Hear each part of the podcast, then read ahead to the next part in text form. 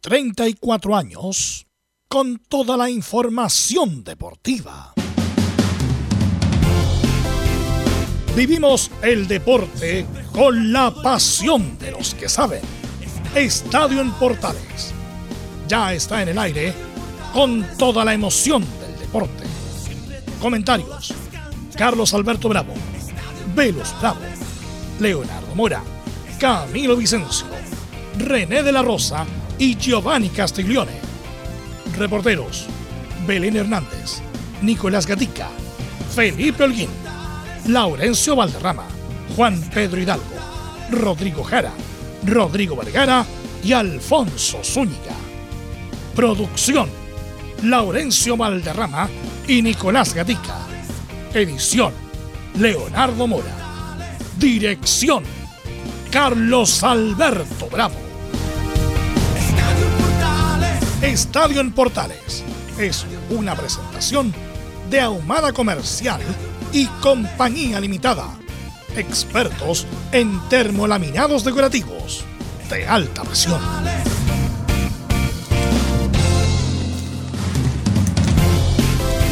Hola, hola, ¿qué tal? Buenas tardes, ¿cómo les va? Bienvenidas, bienvenido a la edición central del día 6 de mayo del 2022 del Estadio en Portales. ¿Le escucho? Sí, eh, a ver si estamos con Emilio, con Michael Clark en directo para aprovecharlo. A ver estas últimas preguntas, Emilio. Tú me dices, saca el audio, por favor, para estar con Michael Clark. Las últimas preguntas ya contestando el presidente de la U. Lo vamos a tener obviamente el bloque de la U, pero es importante tenerlo tener un poco más de responsabilidad que otros. Acá no hay un héroe o no hay un villano. Acá nos va bien a todos y nos va mal a todos. Todos cometemos errores. Yo soy el primero. Pero también entendemos que tenemos que aprender de esos errores y trabajar el doble para corregirlos. Y respecto a su segunda pregunta, nuestra idea, como le dije, es tener a un entrenador lo antes posible para que ese entrenador también tenga opinión respecto a los refuerzos que se van a traer para potenciar el plantel. Gracias. Última pregunta, Cristian Cavieres, de Radio ADN. ¿Qué tal, Michael? Muy buenas tardes. Don Cristian, ¿qué tal? ¿Cómo está? Muy bien, muchas gracias. Qué bueno observarlo. Eh, bueno, siguiendo un poco la. Igualmente, igualmente. Siguiendo un poco la línea de la pregunta de, Gonzalo hace un instante. Quería preguntar precisamente por esas críticas, cómo las toma, cómo las recibe de parte de, los directores, de representantes de la Casa de Estudios, como también del segundo mayor accionista de, Azul Azul, Daniel Chapira, que ya no está en el directorio, pero tiene a dos personas en este. Y ambas posturas eh, con concluyen lo mismo. Y se la a enumerar en, parte para ver si ustedes tienen una reflexión por, por, cada una de ellas. Usted no es un presidente dialogante, usted toma decisiones solo y no consulta al directorio, entre ellas, por ejemplo, la última, la de salida de Santiago Escobar, que no está apto para ser el presidente, ellos piden el retorno de la Comisión Fútbol y que ojalá los mayores inversores de Tactical Sport, llámese Sartor, puedan, o por qué no, vender parte de sus acciones. ¿Cómo toma usted estas críticas, estas posturas? No sé si las podría hablar eh, en detalle eh, que existe por parte del principal grupo opositor en estos momentos que se está conformando, si podríamos llamarlo así, en la interna del directorio de Azul Azul, Michael. Muchas gracias. Está perfecto, Cristian.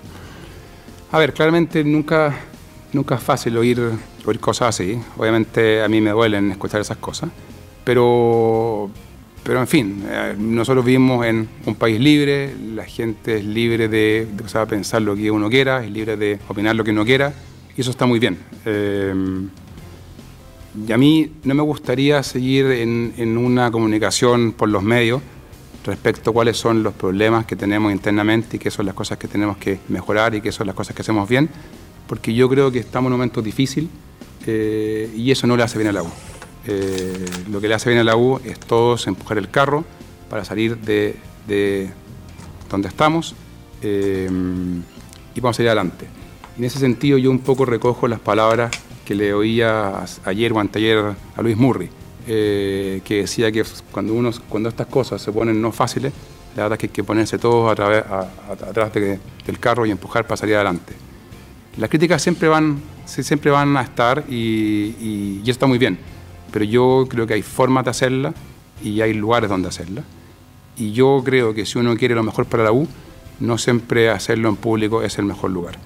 Todo se puede conversar, siempre se puede llegar a acuerdo, eh, pero yo creo que lo mejor para la U hoy día eh, es trabajar. Eh, yo lo dije anteriormente, los trapos sucios se lavan en casa y yo creo que eso es lo que le conviene a la U y si somos capaces de trabajar todos juntos vamos a sacar esto adelante.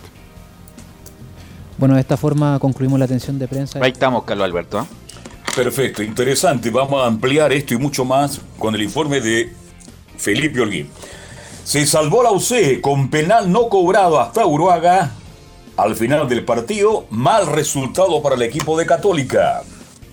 El cacique visita Alianza desde las 22 por la fecha 4 del grupo F.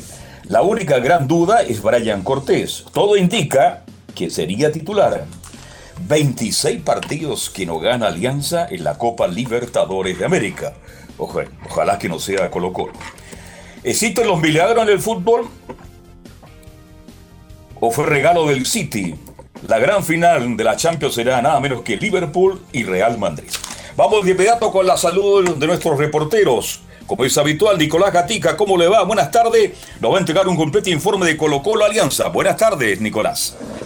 Buenas tardes a la situación del estadio en Portales. Y sí, ya disipamos las dudas. Va Brian Cortés, lo decimos de inmediato, y Emiliano Amor también. Así que el equipo completo va a jugar el mismo que enfrentó a Alianza Lima en la ida, también a River, va a Cortés y va eh, Emiliano Amor, así que eso lo tendremos. También tendremos, por supuesto, en la previa declaraciones de Gustavo Quintoros y también del volante uruguayo de Alianza que pasó ahí por Audas, que también por Antofagasta, Pablo Lavandeira.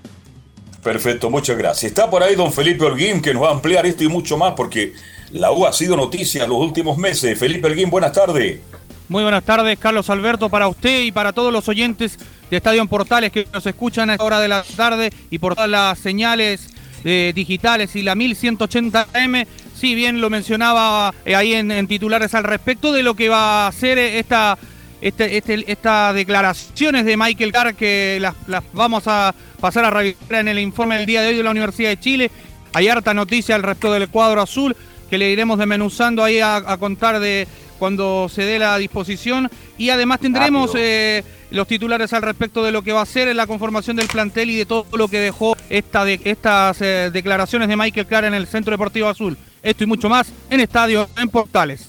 Nos vamos de inmediato con Belén Hernández, que mal jugó la Católica ayer el primer tiempo. Horrible primer tiempo, mejoró en la segunda etapa y alcanzó para empatar. Empatar. Belén Hernández, hola, ¿qué tal? Buenas tardes.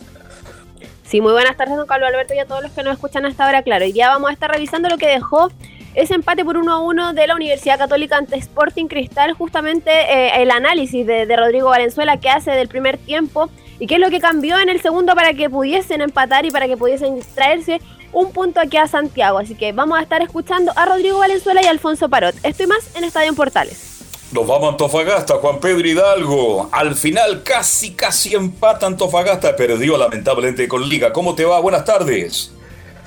¿Qué tal, Carlos Alberto? Este deporte Antofagasta que no pudo ganar de local frente a la escuadra de Liga, que se impuso físicamente y técnicamente.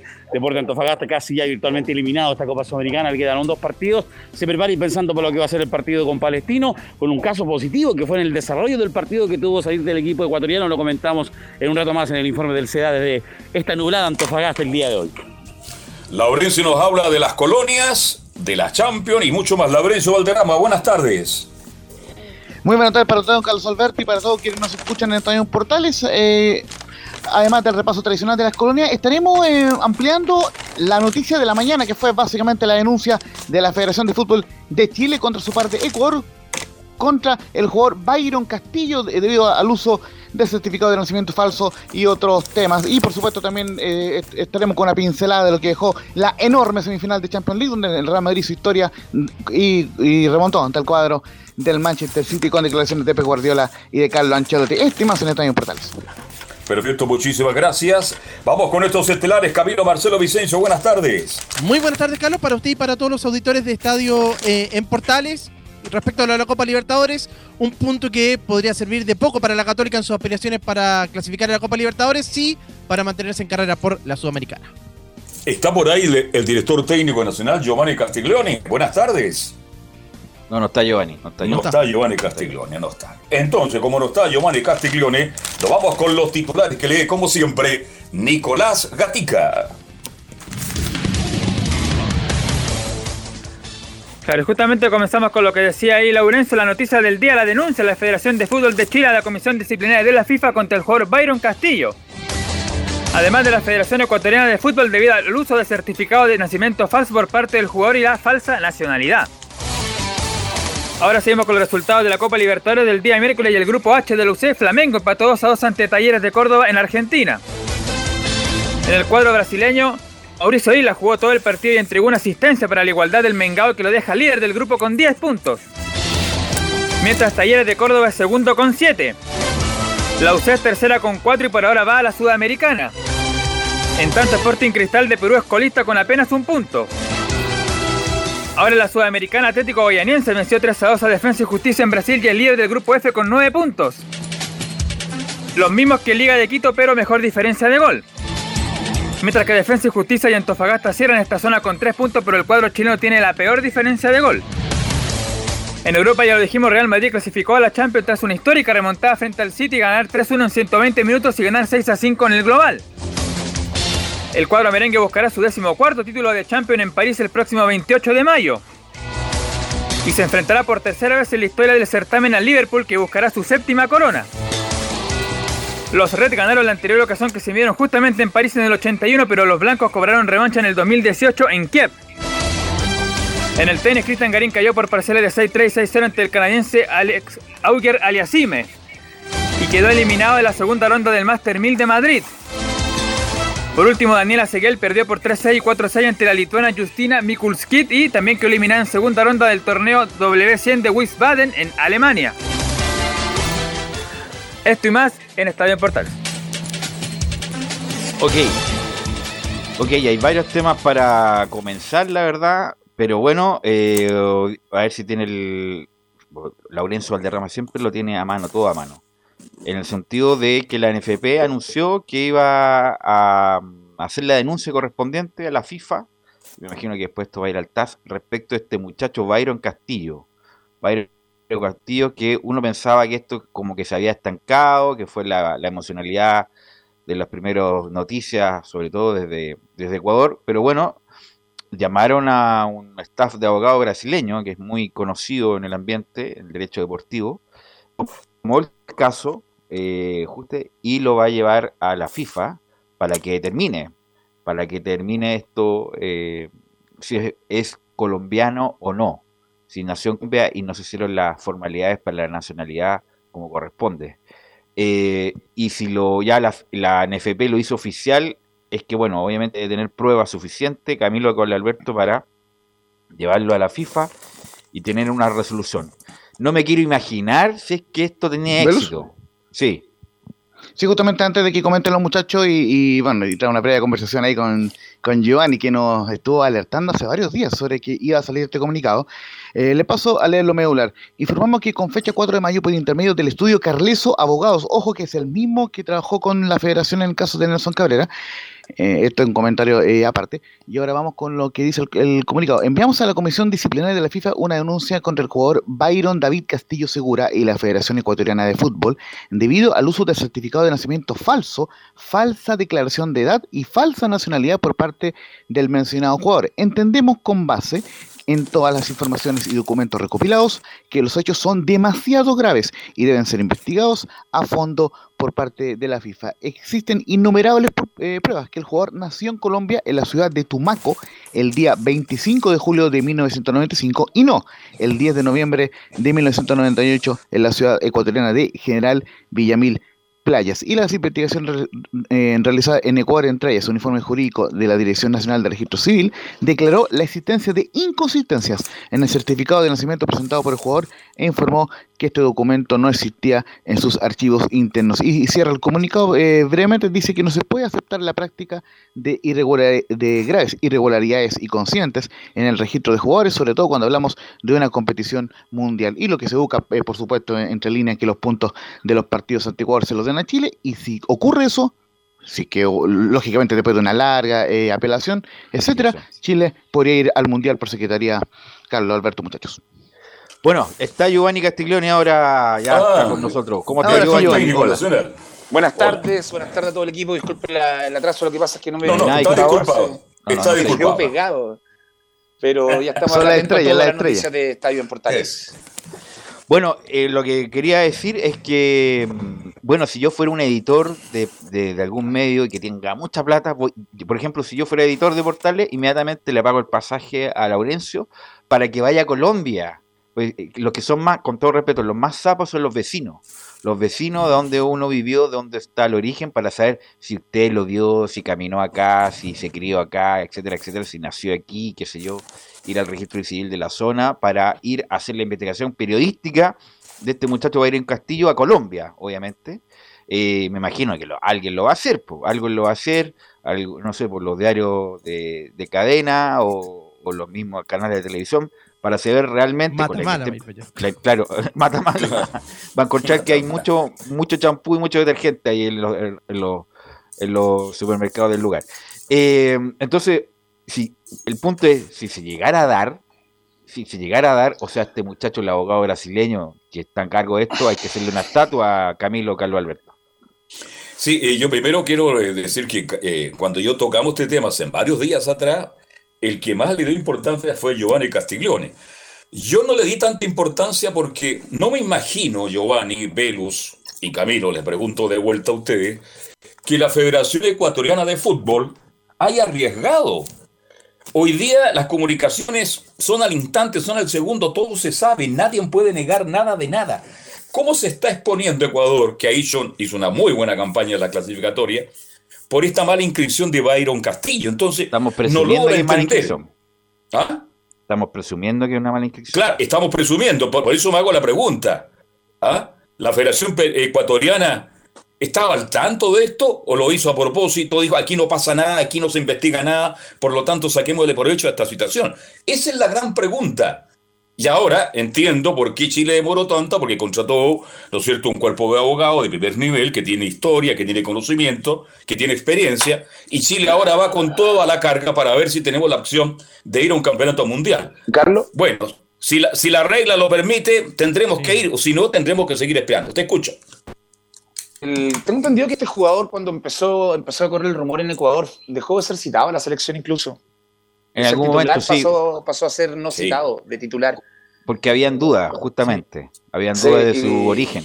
Y esas dudas yo creo que, en verdad yo creo que son reales. Esas dudas yo creo que son reales porque no creo que estén haciendo el loco, haciendo una denuncia, estando Milat en la, en la, en la misma con, Conmebol.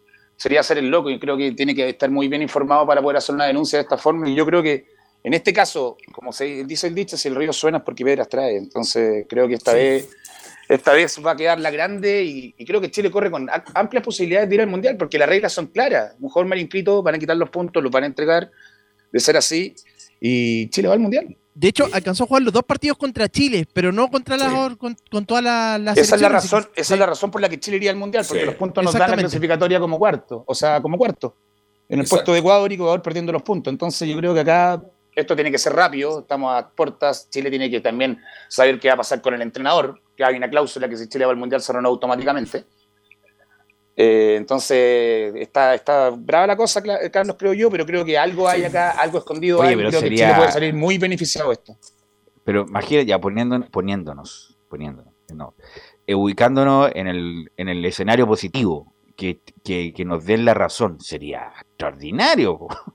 Extraordinario. Mundial incluso, ¿no? Sería extraordinario. Sí, abriría No- mundial. Nunca se ha el dado, Mundial. nunca se ha dado, bueno, ganamos los puntos con Cabrera, pero como lo dijimos la vez pasada, todavía quedan eliminatorias. Aquí ya la eliminatoria se terminó. no hay ninguna chance de, si nos dan los puntos, vamos al Mundial, a lo mejor, o a lo mejor sancionan a Ecuador con otro tipo de cosas, no con los puntos, no sé cuál será el reglamento probablemente tal, si lo dan los puntos, o, o pueden a- buscar una sanción acomodaticia justamente para que Pero el Ecuador... reglamento va- usted a los puntos. pero dame un segundo. Para acomodar a Ecuador que vaya al Mundial, y sanción económica, sanción para la próxima eliminatoria, no tengo idea. Siempre la FIFA hay que eh, ir con cuidado, porque siempre la FIFA acomoda en la atención a sus intereses. Yo no recuerdo, a ver si me ayudan todos los panelistas, reporteros, si algo pasó en alguna parte del mundo esto mismo, que ya estando clasificado lo descalifican por un error de inscripción y un equipo, un, un tercer equipo va al Mundial. Yo no recuerdo la verdad. No recuerdo cómo fue lo de lo de Grecia con la Eurocopa que clasificó por la puerta de atrás y salió campeón. No recuerdo cómo. No, pero es que se fue distinto porque. clasificatoria. Eh, me parece que un equipo se baja. Un no equipo se bajó, parece, ¿no? Pero se No, metió por la eso puerta fue, de no, eso y salió fue campeón. mm, Dinamarca. Dinamarca en el Mundial. 92. el 92 Sí, pero sí. fue una, fue una euro, me, me refería 92, a- Dinamarca que salió También campeón. es importante una Eurocopa. Pero acá, acá si, se dan las cosas, Velus, la sanción, Chile no va a dejar que la sanción sea que Ecuador quede con penas para Por eso después. yo estoy Es especulando, estoy especulando, en el, estoy especulando en el sentido que sería demasiado extraordinario y bueno para nosotros que si se llegara a acreditar esto, nosotros vamos al mundial. Sería extraordinario, Laurencio Valderrama. Sí, justamente el New York Times destacó esta noticia muy temprano, e, incluso antes de que saliera el comunicado de la NFP, y dice lo siguiente, Chile, eh, si, si que eh, resulta exitoso lo de Chile, señalará un precedente reciente en otro deporte para comentar su punto. El mes pasado España fue descalificada de la Copa del Mundo de Rugby 2023, donde en- entre otras cosas Chile está peleando la clasificación también, luego que se le dedujeran puntos por alinear a un jugador no elegible en dos juegos, pero también tiene una experiencia reciente con una situación similar en el fútbol. Durante la clasificación para el Mundial de 2018, a Chile se le otorgó el abandono después de que la FIFA descubriera que Bolivia había presentado a un jugador no elegible en dos partidos. Eh, es decir, eh, ya existe un antecedente en el rugby que España fue descalificada de la Copa del, del Mundo 2023. Y el ejemplo que pasó con Bolivia, Así que bueno, si los sería- puntos se dieron. Quedamos fuera nomás, pero se dieron puntos los se puntos, dieron, ¿sabes? Por eso digo que se dieron en su momento y también se les dieron a Perú, ¿se acuerdan? Se le dieron a Perú. Mm. Como Sí, sí, nosotros después no le se ganamos a nadie en la última fecha. Quedamos fuera. Pero bien dices tú, Velo, estaba en pleno- en no le plena ganó a nadie. clasificatoria. Aquí se terminó ya la Claro, competencia. tiene- ahora es no. distinto, es diferente. Fíjate que yo quiero ser bastante, no, no- no creo que se dé. Yo creo que le van a dar un tremendo castigo económico. Ahora, si la FIFA aplicar el castigo, como tú dices, Giovanni Castellón, sería algo realmente extraordinario para que todas las selecciones del mundo ah, se den Es que, cuenta que, Carlos, esto va en serio. Carlos, me imagino que la apelación de No, si Chile esto va pasa con, acá va- nomás, va con- Sudamérica. con hacer, hacer regir las medidas correspondientes para este caso, y este caso es la quita de puntos. Chile no, no, no está apostando que lo sancionen económicamente, está apostando a la quita de puntos. Y creo que eh, en caso de la apelación de ser, de ser todo verídico, Chile está reclamando algo que, le- que, que- que sería de ellos. Entonces no estaría llegando nada, nada X, y yo creo que estaría abriendo la puerta al Mundial. Perfecto. Bueno, por algo contrataron los abogados Por eso que digo, y asesorados. ¿m? Por eso que diría sería extraordinario, por esas vueltas de la vida, clasificar al, al Mundial. ¿Y quién iría? va? ¿Las Artes? Las Artes Las Artes tiene tiene una una cláusula, cláusula. automática. Si Chile. Claro, automática claro. y que si Chile clasificaba al Mundial. ¿Y cómo queda Medel con las Artes después de esto? No, Sí. lo que comentábamos por internet. Después de lo que dijo, las artes Claro. va a ser, va a ser después de no lo que dijo, Va a ser que no escuchó en caso que se todo. eh, si tuviera, si tuviera lo que hay que tener en las artes, yo no llamo Medel, independiente que se llame Medel, ¿ah? porque obviamente lo descalificó totalmente. el No, no, lo dejó, lo dejó malísimo. eh, ah, entonces yo no lo llamaría, independiente que se llame Medel, Sánchez, Vidal, da lo mismo. Pero bueno, no, no vamos tan allá porque hay que esperar. Esto, Laurencio, usted que todo lo sabe, si no lo inventa, tiene un plazo, algún plazo determinado para resolverse, ¿no? Sí, lo que estábamos leyendo es que el documento enviado a la FIFA contra de 42 páginas y la FIFA notificó su, su recibimiento este jueves, por eso el comunicado de hoy de la NFP. Y ahora falta que se inicie el proceso disciplinario donde Ecuador aún debe presentar su argumento antes de tomar una, una resolución. Pero esto puede tomar semanas hasta meses. Entonces, eh, por, es, por ende, claro, es, podría existir perfectamente un castigo sobre el Ecuador, pero el tema de la quita de puntos y de que Chile pueda clasificar eh, al Mundial también hay un trecho. Entonces, obviamente, eh, el tema de que los pasos están muy encima, eso sería lo más complicado. Y además, porque Perú, que está involucrado, eh, tiene que jugar un repechaje. Entonces, eh, se hace muy complicado, pero, pero, pero vamos a estar lógicamente monitoreando No, y porque siguiendo Laurencio, el Lo que asunto. pasa es que Pero el Perú no, con Laurencio, los lo que puntos pasa es que más es- o puntos menos, Perú no se mueve no la tiene tabla. nada que ver. Van a, a No se mueve repechaje. No se el mueve repechaje, Entonces, el repechaje porque si sigue Chile, así Chile le da los puntos queda cuarto. Sí, es verdad, sí. Si Chile le da los acá, puntos acá queda cuarto. Ecuador quedaría fuera del Entonces, Mundial, Perú- Chile cuarto, Perú repechaje. Sí, da lo mismo. y- Así y es, Uruguay se mantiene en tercer lugar, claro. Entonces el punto En- es, bueno, obviamente se tiene, que cosa, res- se tiene que resolver, se tiene que resolver antes del mundial, obviamente. Me recuerdo que lo de Cabrera fue relativamente rápido, rápido lo de Cabrera, me recuerdo. Y, y- y sí, la única seriedad que hay en el asunto es justamente los abogados que tuvieron éxito en su momento con Cabrera, que es una oficina reputada de derecho deportivo, y además, aunque no, no hay mucho decir tampoco, ¿ah? el patrocinio de la NFP respecto de la denuncia que para hacerlo más serio y no solamente especulación periodística como lo estamos haciendo nosotros. Así que, bueno, hay que esperar y si, y si, si- si fuera a dar, sería extraordinario así ir al Hay Mundial. que llamar a Iván eh, Morales de inmediato. Sí. No, Justamente qué terrible, también- Morales. También damos un poco lo que dicen los colegas ecuatorianos, que dicen lo, que argumentan ellos en su visión lo siguiente: la FIFA no tiene competencia para determinar nacionalidad ni edad. Eh, o la identidad en síntesis. Lo que puede hacer la FIFA es recurrir a los instrumentos legales existentes y los documentos expedidos por la autoridad ecuatoriana certifican que Byron Cantillo es ecuatoriano. Esa es más, o menos la, es la defensa que hacen en el Ecuador del actuar de la Federación Ecuatoriana, pero ya lo, eh, lo mencionábamos con, No, con la gente con la gente eh, de la Federación que los documentos son muy contundentes para eh, precisar que el jugador es colombiano y no ecuatoriano. Pero, Laurencio, pueden emitir los certificados que quieran, pero si el origen no corresponde, y este muchacho no nació en Ecuador, Sí, sino que nació sí. en Colombia, llegó un chico, bueno, le llegó que chico Ecuador, y le, y, le, y le emitieron un certificado en Ecuador, con todo respeto, hace 50 años, los mismos niños llenan el registro civil de Ecuador y todos estos países, Imagínate en comillas, Paraguay. un poco más atrasados que Chile y de Paraguay, en Paraguay. iban a inscribirse ellos mismos al registro civil. Entonces, eh, hay un- yo creo que ahí puede, hay un, con todo respeto, insisto, hay, hay donde tomarse justamente porque la, el registro de identidad en muchos de estos países no es tan certero como el nuestro, Claro. por ejemplo, que independiente de los funcionarios que hacen lío por cualquier cosa, el sistema funciona en, en Chile por lo menos. Bueno, eh, una decisión si va a tomar la, va a tomar la U, está esperando algo, no tengo idea, eh, respecto de su, de su futuro. Eh, eh, eh, ¿Qué les parece? Que vamos a la pausa, porque sí, Sí, solamente el precisar que Byron Castillo jugó ocho partidos eh, por la selección del Ecuador, dos de ellos ante Chile, así que obviamente eh, lo, lo- lo que usted bien, bien mencionaba antes, pues, si que, si que Chile eh, logra ganar esta, eh, esta situación, esta eh, denuncia, eh, serían los seis puntos de, de los partidos contra eh, el Ecuador ante a favor del equipo chileno, por ende quedaría en el cuarto lugar de la, de la tabla. Entonces va Lazarte como técnico y Lazarte no llegaría a la U. ¿ah? Exactamente. claro, Ya, va a llegar, va a llegar ese técnico como estaban sonando el no sé cuándo, y uno que estuvo de medio pelo, ni siquiera de, me- siquiera de medio pelo, de cuarto de pelo, César no sé cuánto, eh, que No, en César, San no, Felipe. él, él no. San- Ay, oye, ay. estaba sonando la U, corten el deseo. corten el deseo, hay un poco de respeto. Claro, estuvo en Huachipato, en Cobreloa y en San Felipe y ganó como dos partidos. Bueno, vamos a ir a la pausa, muchachos, y vamos a seguir con la correlación. Tenemos un entrevistado, vamos a hablar de la U, lo que dijo Michael Clark, Colo Colo juega hoy, vamos a analizar en la Católica, todo eso a la vuelta a la pausa.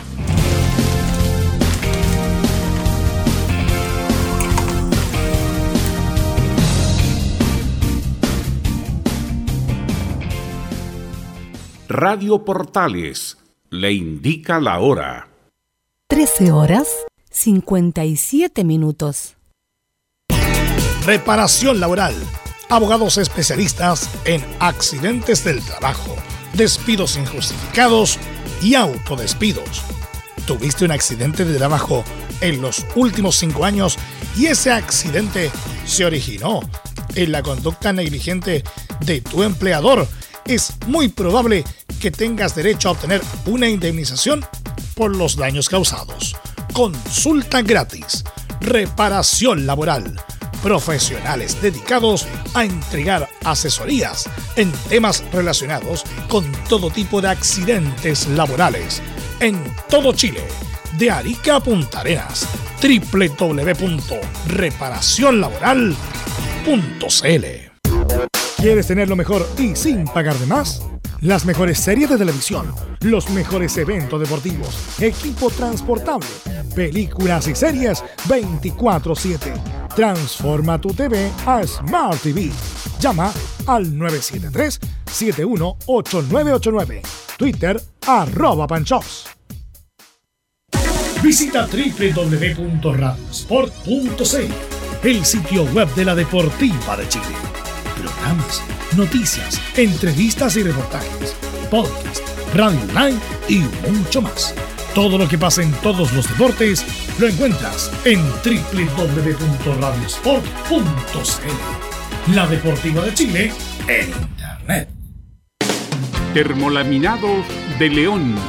Tecnología alemana de última generación. Casa Matriz, Avenida La Serena 776, Recoleta. Fono 22 622 5676. Termolaminados de León. Desde todo Chile. Desde todo Chile. Y para todo Chile. Y para todo Chile. Portales Digital está en todas partes. www.radioportales.cl Entre Marco Grande y Marco Chico, media vuelta y vuelta completa. Escuchas Estadio en Portales en su edición central. La primera de Chile, uniendo al país de norte a sur. Ok, saludamos por supuesto a nuestros amigos de mm, Reparación Laboral. Reparación Laboral, abogados especialistas en accidentes del trabajo, despidos injustificados y autodespidos. Consulta gratis en todo Chile en www.reparacionlaboral.cl porque reparacionlaboral.cl es tu mejor respuesta. Eh, bueno, ahí nos indican cuando estemos conectados ¿no? con nuestro entrevistado. Bueno, ahí nos indicará Emilio. Por lo tanto, vamos a dar pase a don Felipe Holguín. A Felipe Holguín, que estuvo ahí atento al reporte. ¿Eran acotado el número de preguntas, Felipe? Eh, no, sabes que no vamos a ir nada con Felipe.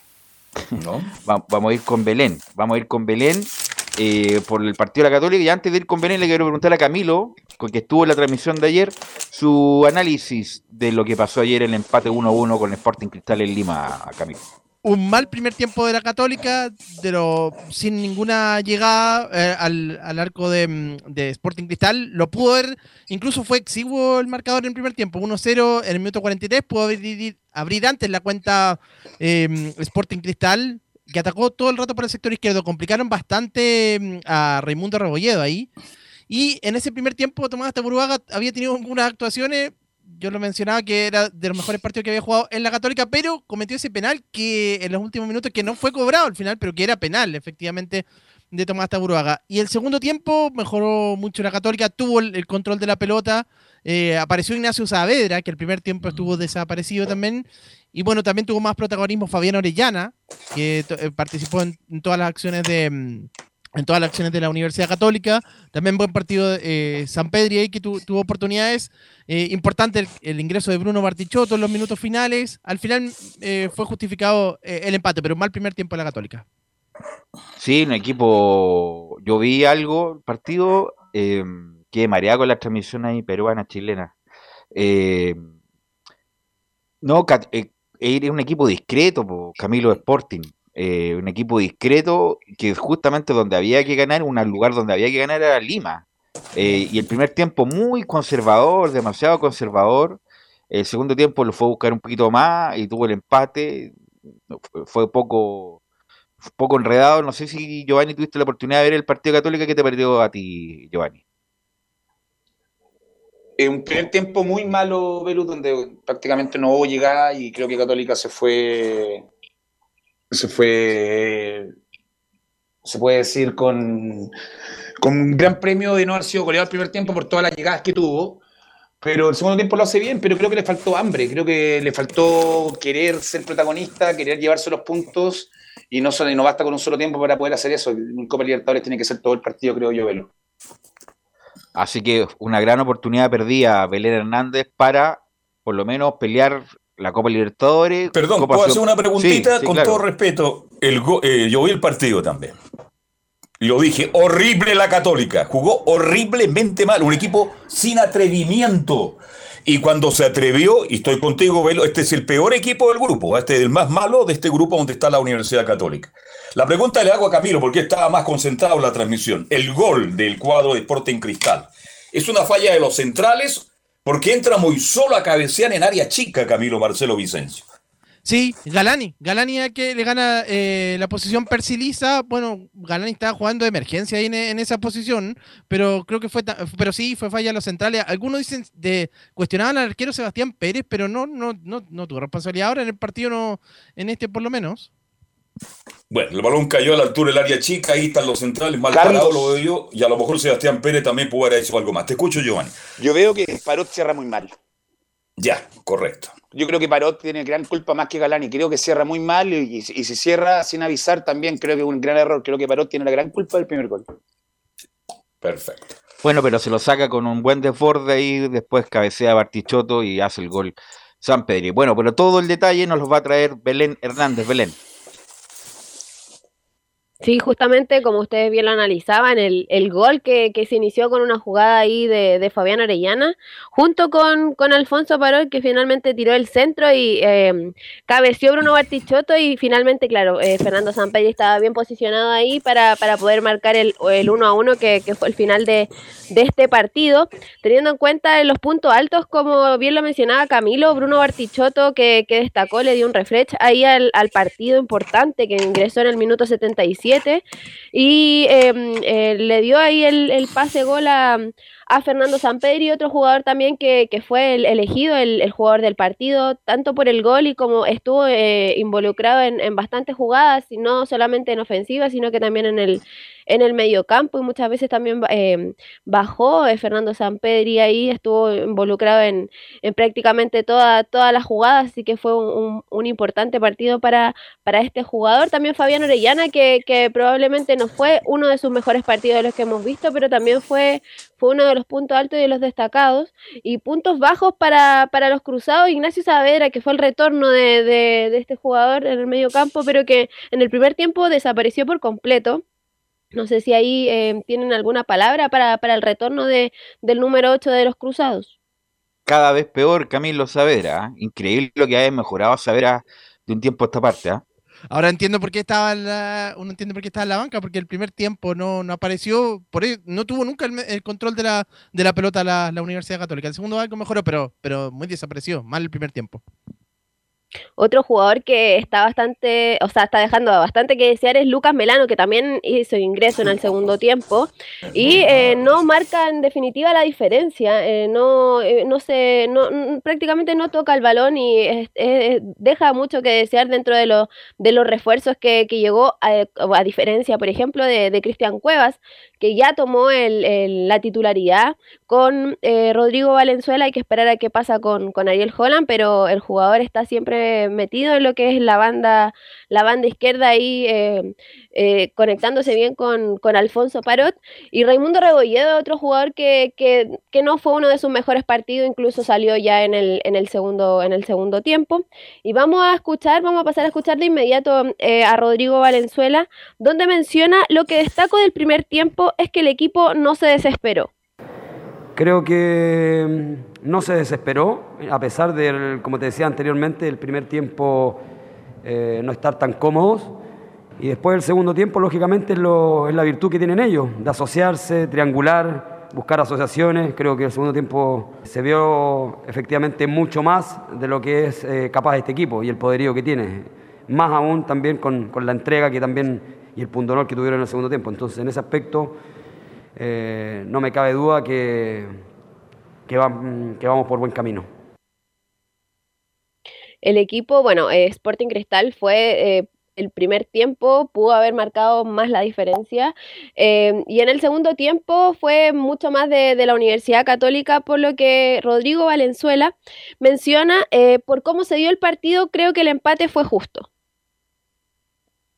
ante un muy buen rival. Lógicamente el primer tiempo ellos se sintieron más cómodos, como así también creo que el segundo tiempo nosotros nos sentimos mucho más cómodos en el campo de juego. Entonces en ese sentido creo que el empate fue, justo. Y lógicamente mientras tengamos posibilidades matemáticas de pelear por pasar la fase de grupo, este equipo no me cabe duda que lo, haga, lo va a hacer. Así que en ese aspecto un punto que efectivamente sumamos para poder conseguir, bueno, las aspiraciones que tienen eh, el plantel cruzado, que es un objetivo que, que se plantearon desde, desde inicio de, de, esta temporada, que es clasificar a los octavos de final de, de la Copa, de, la, de esta Copa, en, bueno, en, en, el grupo H está, está, está bastante difícil porque el Flamengo, bueno, ayer empató con Talleres, empataron 2 a 2, como lo mencionaron en el primer, en el primer eh, bloque. Flamengo quedó con, con 10 puntos, Talleres con 7, la Universidad Belén. Católica está tercero con 4 y Sporting con 1. Eh, déjame, eh, sí. el, el, Flamengo, bueno, la Universidad Católica la otra fecha le toca visitar allá en el Maracaná a Flamengo, así que tiene una tarea bastante complicada. Sí, disculpa que te interrumpa, pero tenemos a nuestro invitado ya en línea. Si no, en ningún caso te hubiera interrumpido Belén. Eh, estamos con Damián Muñoz, uno de los técnicos más jóvenes, diría yo, del fútbol profesional, que ha, hecho muy buena 38 cam- años, ¿eh? que ha hecho muy buena campaña en Curicó Unido y lo saludamos de inmediato. ¿Cómo estás, Damián? Te saluda Estadio en Portales. Hola, ¿cómo están? Buenas tardes a todos ahí. Bueno, Damián, eh, eres muy joven, tienes 38 años, partiste, bu- bueno, partiste, estuviste jugando en Curicó, estuviste en el fútbol femenino. Cuéntame un poco de tu inicio para toda la gente que escucha Portales a través de Chile, Damián. Bueno, como usted comenta ahí, eh, mi, la gran, o sea, la gran, la mayor parte de, los años que, que pude jugar fueron acá en Curicó. Tuve un, un proceso de formación en Colo Colo, en sub-16 y sub-17, y también una etapa donde jugué en Iberia Los Ángeles, que fue en el 2006-2007. Y después, en 2011, me coloqué a estudiar la carrera de entrenador en, en INAFI, bueno, empecé ahí con el fútbol femenino, y ahí después fui pasando todas las etapas del, fútbol formativo, infantil, intermedia y, y también juvenil. Y ya en el 2019 eh, empecé ya a trabajar en primer equipo con haciendo la, ayudantía técnica al- a los cuerpos técnicos que, que por ahí llegaban al, al club. ¿Qué Marcoleta fue el primero, Damián? No, yo ahí con Marcoleta era el entrenador de la juvenil, como, pero como yo jugué, el 2008 fue el último año que jugué cuando ascendimos a, a Primera A, igual teníamos mucha cercanía, buena relación, entonces no, generalmente estábamos muy cerca de lo que de lo que hacía el plantel y también interiorizado de, de todo lo que ellos trabajaban en el día a día. Y de todos los que compartiste, no sé, estoy leyendo a Jaime Vera, Larcamón, Palermo. ¿Quién te dejó más cosas, Damián?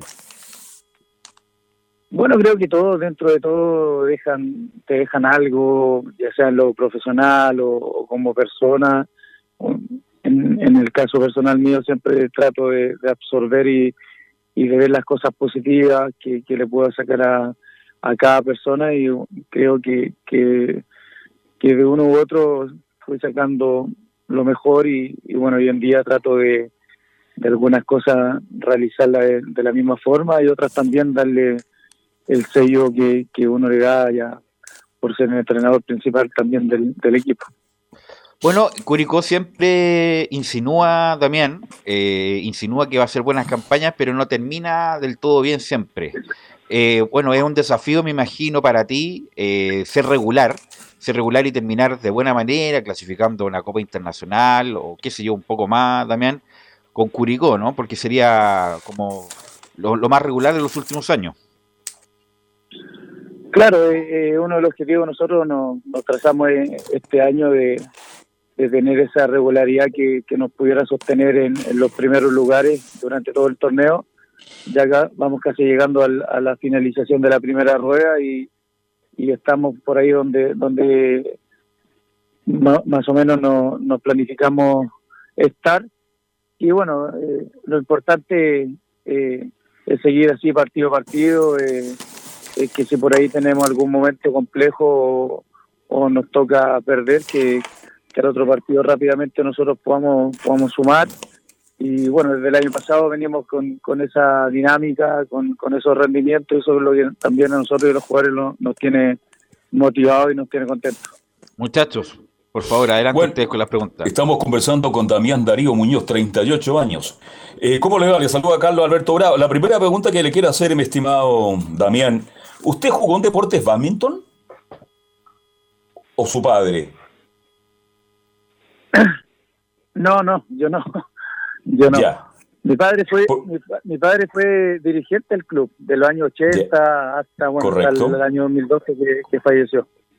Claro, porque digamos que Damián Muñoz toda su carrera como jugador y como técnico lo ha hecho en Curicó, pero yo quiero ir a la actualidad. Este, tiene una base muy interesante Curicurio, me gusta el trabajo de Cerda, que está convertido en uno de los mejores arqueros del campeonato. Bueno, el trabajo de Cajay, pero usted le ha sacado provecho a dos jugadores. De la Fuente parece Roberto Carlos jugando en Curicó Unido y Gómez, para qué le cuento por la banda derecha, pero creo que el fútbol, no sé si estoy equivocado, usted me corrige, pasa mucho en el buen trato del balón, sobre todo en el medio campo, mi estimado Damián. Bueno, en la, en la conformación del plantel, eh, es una de las cosas que el año pasado tuvimos algún inconveniente y, y bueno, en base a eso mismo tratamos de, de que este año eh, conformar un plantel donde tuviéramos más allá de, una forma o, una idea de juego con, con las características de los jugadores, también tener una variabilidad eh, en el mismo juego, porque de repente nosotros acá empezamos jugando con, con el sistema 4-3-3, con, con extremos, fuimos un poco más, más directos en los primeros partidos y, y después eso lo, lo fuimos variando en el camino. eh, ahora estamos jugando con cuatro volantes, en donde le damos un poco de mayor importancia a la elaboración del, del juego y, y ahí para nosotros los laterales son fundamentales porque son los que nos crean la, la superioridad numérica, también nos dan la, la profundidad por banda que, que es por ahí por donde nosotros hemos podido generar más peligro en, los- en todos los partidos que nos tocamos enfrentar.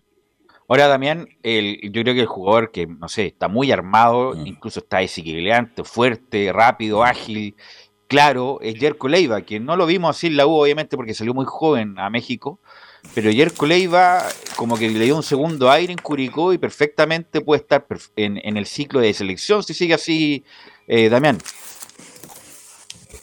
Bueno, él, él ha sido uno de los jugadores que, que nosotros ya desde el año pasado lo, lo, lo- lo venimos observando y, y concuerdo con lo que hizo usted, ha tenido una, una muy buena evolución en lo que es su rendimiento y en sus capacidades y aparte de lo futbolístico, él ha tenido una muy buena madurez en lo que es lo psicológico, uno lo ve ya más tranquilo, eh, lo ve resolviendo situaciones de mejor forma y, y bueno, lo único que hace uno es, darle confianza, y, es decirle y pedirle lo que uno quiere de él dentro de la cancha y, y bueno, esas cosas también se van hablando con él individualmente o a veces eh, se van hablando otras cosas con, con el grupo cuando es algo más colectivo, pero lo mejor que tienen el- en los muchachos son es que son muy receptivos, están siempre llanos a, a seguir aprendiendo y, eso para un un entrenador cuando te topas con un grupo así que quiere aprender y quiere seguir mejorando eh, es mucho más motivador y, y te hace mucho más fácil también. Damián, usted siempre fue un técnico interino. ¿Cómo toma ahora que, porque ahora a Curicó lo confirmó usted como el técnico titular titular? Vale decir que ahora tiene mayor responsabilidad porque en el pasado usted era el bombero, ya lo decía Bey, lo reemplazó a Palermo, a Locamó, bueno, a Marcoleta. Técnico que le iba mal, ahí estaba el bombero eh, Damián eh, Darío Muñoz. Pero ahora usted es técnico oficial, está confirmado.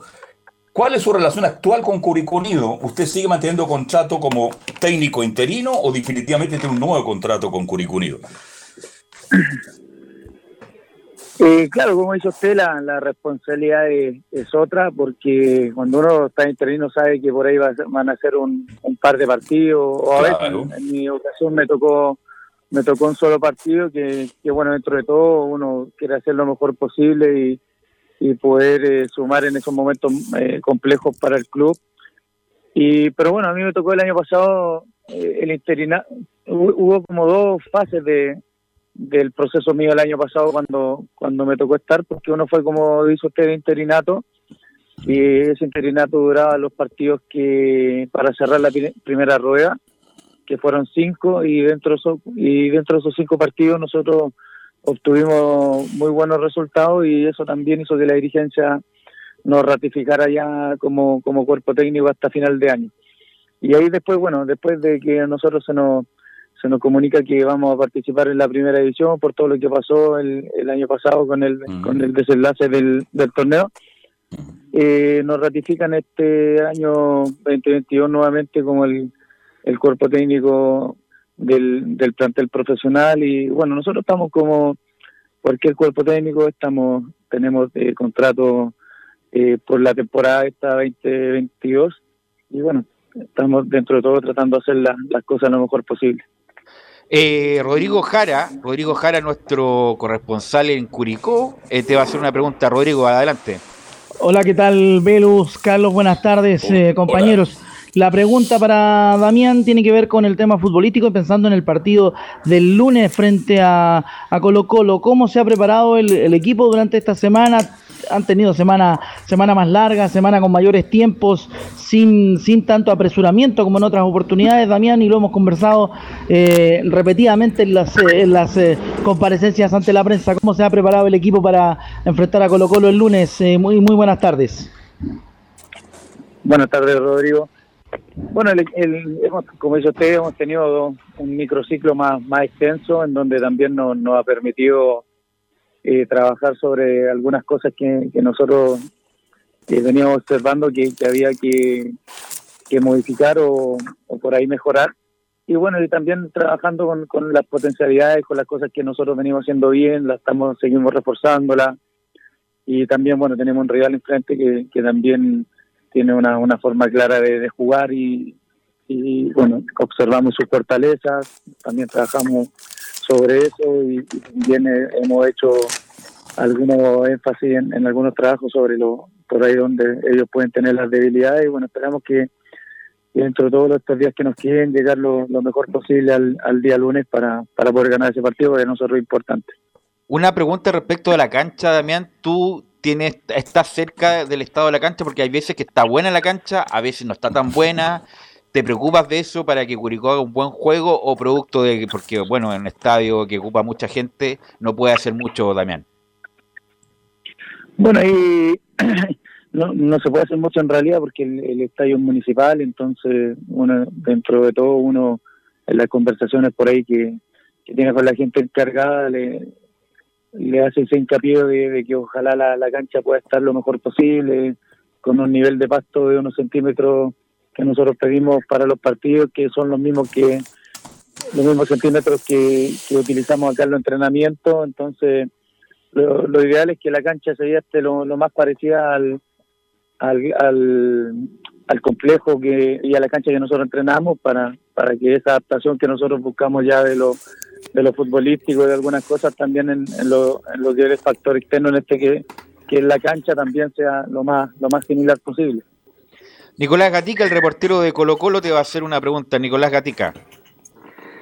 ¿Qué tal? Buenas tardes, don eh, Damián Muñoz aquí por Estadio en Portal, obviamente, y un saludo a todos. Bueno, la pregunta es básicamente la proyección. Van 11 fechas y están encumbrados en la parte alta. ¿Cuáles serían sus metas para fin de torneo? Si piensa, por ejemplo, pelear palmo a palmo con Colo Colo. Gracias. Buenas tardes.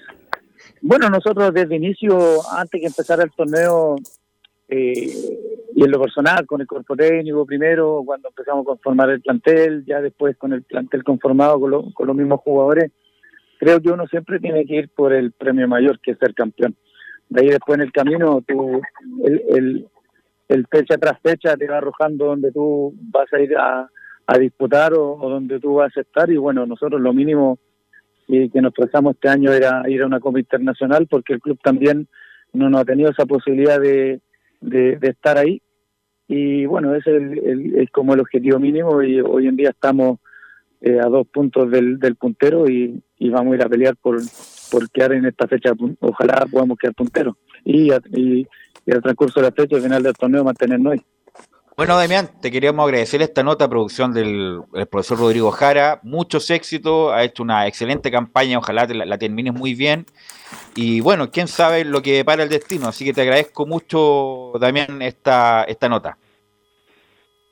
No, muchas gracias a ustedes por la invitación y, y bueno, desearles lo mejor a ustedes también ahí con, con su trabajo y su familia. Gracias, gracias, Gracias. Damián. Muchos éxitos. Obviamente va a ser transmisión de portales el partido entre Curicó y Colo Colo el lunes 19 de mayo a la contar de las 18, 18 horas.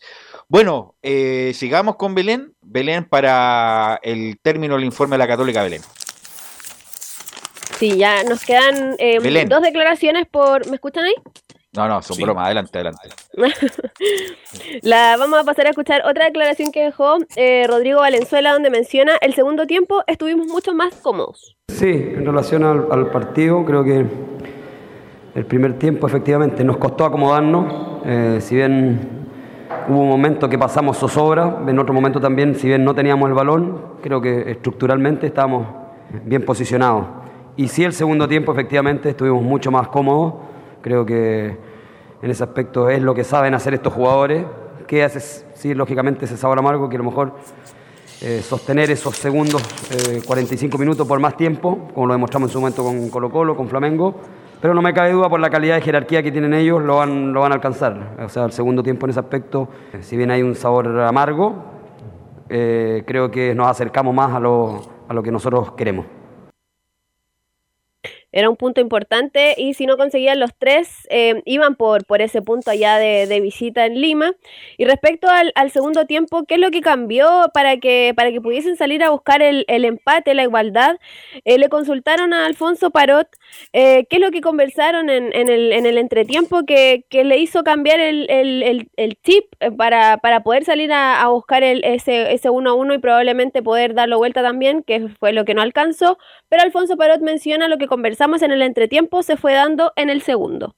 Con apoyo audiovisual del de primer tiempo eh, nos dimos cuenta que teníamos espacio para poder salir jugando, que es lo que más nos acomoda, más que el pelotazo largo.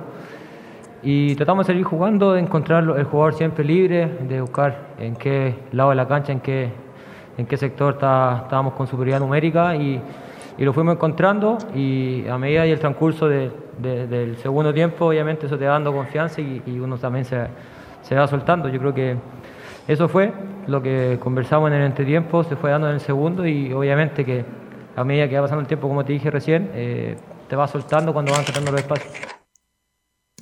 Por Copa Libertadores quedan solo dos fechas. En la fecha 5, la Universidad Católica va a tener que viajar a Río de Janeiro para visitar a Flamengo el martes 17 de mayo a las 20.30 horas en el Estadio Maracaná. Y la última fecha que se va a definir acá en San Carlos de Apoquindo, Universidad Católica recibe a Talleres de Córdoba el martes 24 de mayo a las 20.30 horas también. Y el partido próximo que tiene la Universidad Católica, que es por el campeonato local, que es este domingo 8 de mayo a las 17.30 horas allá en Chillán en, eh, va a enfrentar a Ñublense y que va a ser el último partido dirigido por, por Rodrigo Valenzuela. Eh, recordemos que la Universidad Católica hoy llegó a las cerca de las 9 de la mañana a Santiago, hoy tiene libre y mañana ya retorna a, los entrenamientos ya de cara a este importante partido que van a tener por el campeonato local, que por lo demás necesitan los puntos porque están bastante bajos. Ok, gracias Belén, muy amable. Lamentablemente Católica no jugó un buen partido y desperdició una muy buena posibilidad. Vamos a ir a la pausa, Emilio. Volvemos con Colo Colo, que juega hoy en Lima también, con Alianza Lima. Y la U, que habrá dicho, algunos le decían Mike, Mike Clark, pero es Michael Clark, todo eso, la vuelta a la pausa.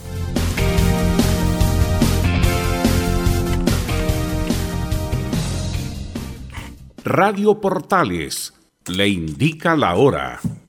Las 2 de la tarde, 26 minutos. Lleva al siguiente nivel tus eventos, ceremonias, conciertos y potenciando tu audiencia con DS Medios. Servicio de transmisión de TV en circuito cerrado y vía live streaming HD. Tecnología de punta y un equipo profesional nos permiten realizar transmisiones sin cortes y con la más alta calidad. Cotiza ya ingresando a www.dsmedios.cl. Visita www.radiosport.cl, el sitio web de la Deportiva de Chile. Programas, noticias, entrevistas y reportajes, podcast, radio online y mucho más. Todo lo que pasa en todos los deportes lo encuentras en www.radiosport.cl. La Deportiva de Chile en Internet. Comercial IAC y Compañía Limitada. La mejor calidad mundial en laminados decorativos. Comercial IAC y Compañía Limitada es Pertec en Chile. San Ignacio 1010. Santa Rosa 1779, Avenida Mata 446 y Portugal 501. Comercial IAC y Compañía Limitada es Pertec en Chile.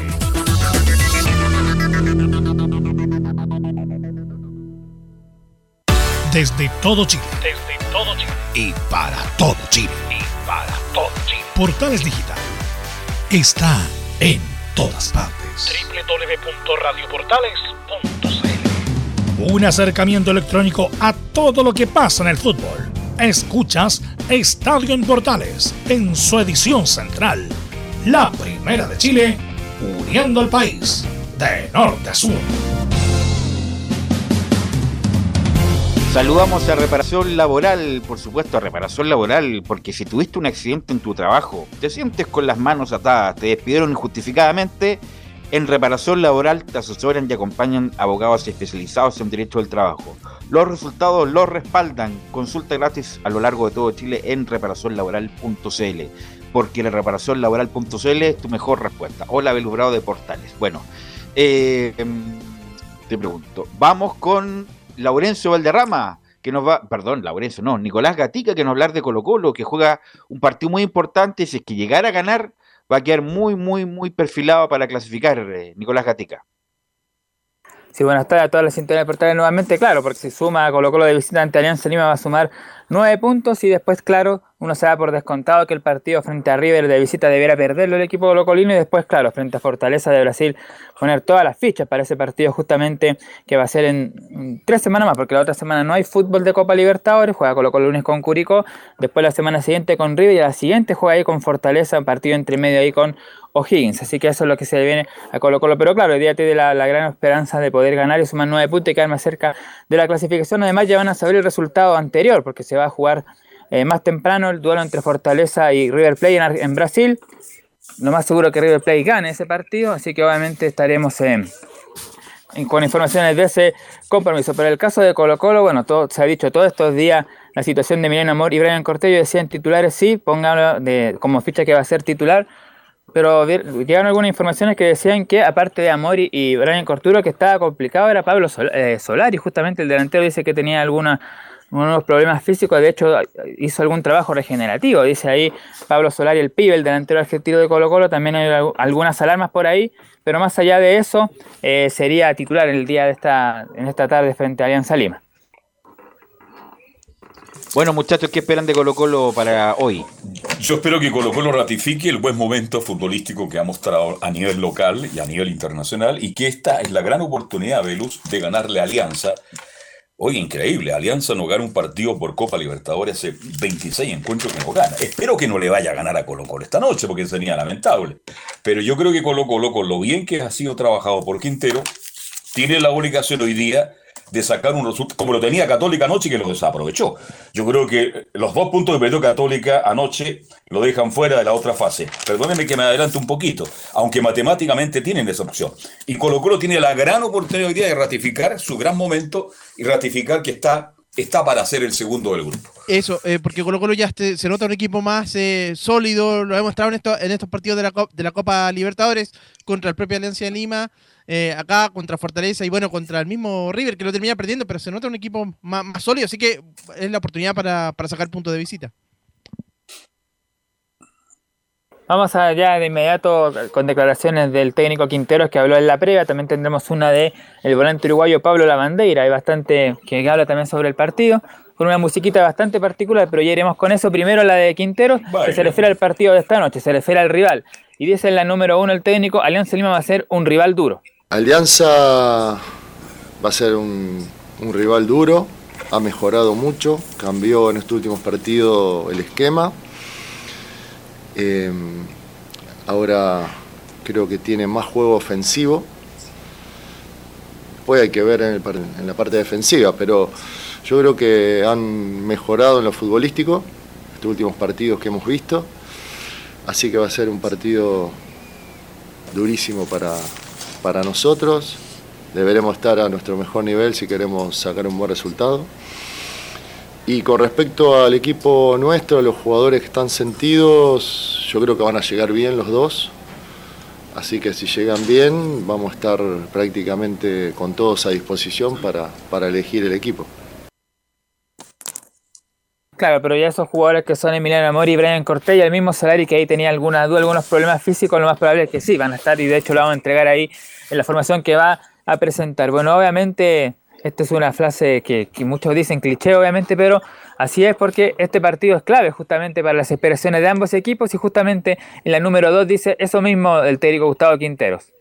El partido este es clave, es clave porque clave para Alianza también, porque es una de las últimas opciones que tiene para poder meterse, eh, para seguir avanzando en torneos internacionales. Y para nosotros es clave también porque si sacamos un buen resultado, estamos, vamos a estar mucho más cerca. Aún faltan partidos, pero vamos a estar mucho más cerca en la clasificación y si no, vamos a estar un poco más lejos. Así que es un partido importantísimo para los dos. Ojalá que sea un buen espectáculo, que juguemos bien y que bueno, que gane el que merece, ¿no? Claro, ojalá que sea un lindo espectáculo, como dice Quintero, y que gane el que merece. Ojalá que Colo Colo haga las cosas bien, tal como pasó frente al mismo Alianza en Santiago y también frente Oye, al conjunto de Fortaleza en Brasil. Nicolás Gatica, eh, la Alianza Lima no es el City, no es el Real Madrid, lo que dijimos ayer, es un equipo totalmente ganable en cualquier parte del mundo, Giovanni, así que Colo Colo tiene una responsabilidad hoy y la responsabilidad de ganar, un equipo con todo respeto de medio, de medio pelo para abajo, Alianza Lima. Velus, yo vi el partido de River con Alianza Lima en, Perú y fue, seamos sinceros, fue un baile, fue un entrenamiento de River, independiente del resultado que se dio. Creo que Colo Colo tiene que, sí o sí, sumar los tres puntos hoy día y tiene que ir a ganar. Colo Colo es favorito entre Alianza Lima, seamos sinceros, en que se juegue en Perú, Colo Colo es favorito y, y si quiere clasificar, clasificar tranquilamente, es necesario hoy día sumar los tres puntos. Nicolás. La última del técnico Gustavo Quintero, después vamos a ir con las formaciones y también la declaración que vamos a escuchar del jugador La Bandeira del Alianza Lima, pero primero la última de Quintero que tiene que ver con la confirmación de la renovación del gerente deportivo José Daniel Morón una temporada más ahí en cargo de- del primer equipo y dice justamente la número 7 Gustavo Quintero, con Daniel Morón nos llevamos muy bien. Yo ya lo tenía sabido, digamos, nosotros cuando hablamos con los directores, con, con todo, siempre estuvo dentro de los planes de darle continuidad a Daniel Morón, lo llevamos muy bien, pensamos lo mismo con respecto al equipo, con respecto a los cambios que, hicimos, que deberíamos hacer, etcétera, etcétera. O sea, estamos muy cómodos trabajando juntos y la verdad que fue un gran aporte para nosotros. Así que contento que siga, ya lo sabíamos, pero que va a seguir, pero contento que siga. Claro, van a seguir trabajando ahí con la conformación del plantel, como lo ha hecho hasta ahora eh, Daniel Morón, que por lo menos le ha cumplido con, con el 9, trajo a Lucero, también ahí Emiliano Morón en su momento, también el equipo, recordemos que este año ya tenía los tres incorporaciones, eh, comenzaron a trabajar y ya tenía la, la- cuando viajaron a la Argentina ya estaban todos, estaba Zavala, Esteban Pavel y también el propio Juan Martín Lucero, así que por lo menos en ese aspecto ha hecho un muy buen trabajo José Daniel Morón, dijo una última cosa, entre otras cosas, Morón, de que Cristian Santos, el venezolano, tiene todavía contrato hasta fin de año, pero a mitad de año es revisable, o sea, podría perfectamente ahí eh, no seguir Pa' a de temporada ahí. Claro, Cristian Santos está la posibilidad de que se vaya porque realmente no ha sido un Nunca aporte debió el llegar. venezolano. Nunca debió llegar, lo dijimos acá cuando incluso Nicolás Gatica, a manera de broma, pensaba que lo estaba tirando. Oye, está la posibilidad de que Santos, un venezolano, llegue a Colo Colo. Y justamente cuando se vieron apremiados por el por la fecha del, del término de, de incluir jugadores, el cierre del libro de pase, llegó este Santos que no solamente para Colo Colo, incluso para varios clubes del fútbol chileno, no da, no, no da el ancho. eh, Camilo, Giovanni, Carlos Alberto. No, no lo da, no lo da. No lo da para nada. Ya, ya está comprado, oportunidades tuvo, hay que ser sincero. Y si no, no tuvo más oportunidades fue porque no se pudo ganar el puesto ni con Morales en cancha. Entonces, seamos sinceros. No a dar Ese para estar en cuchufle- Colo Colo. Este cuchufletazo, Nicolás Gatica, ¿de quién fue? Sí, pues ahí se equivocó lamentablemente Morón en, ese, en esa Morón, jugada. Sí, ya. Morón fue.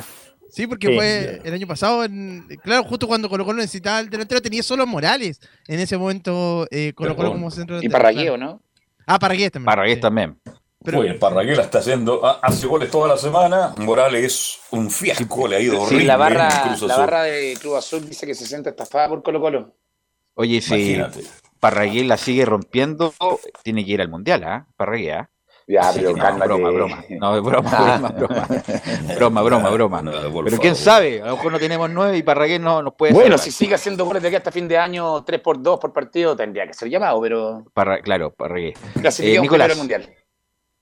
La última, como dijimos, vamos a escuchar una de, por supuesto, del local del cuadro de Alianza Lima. Después vamos a ir con las formaciones. Como dijimos, atento ahí a la música del, club, porque obviamente es sacado ahí del- de la página. Escuchamos a Pablo Lavandeira que se refiere a la previa partido de Colo Colo.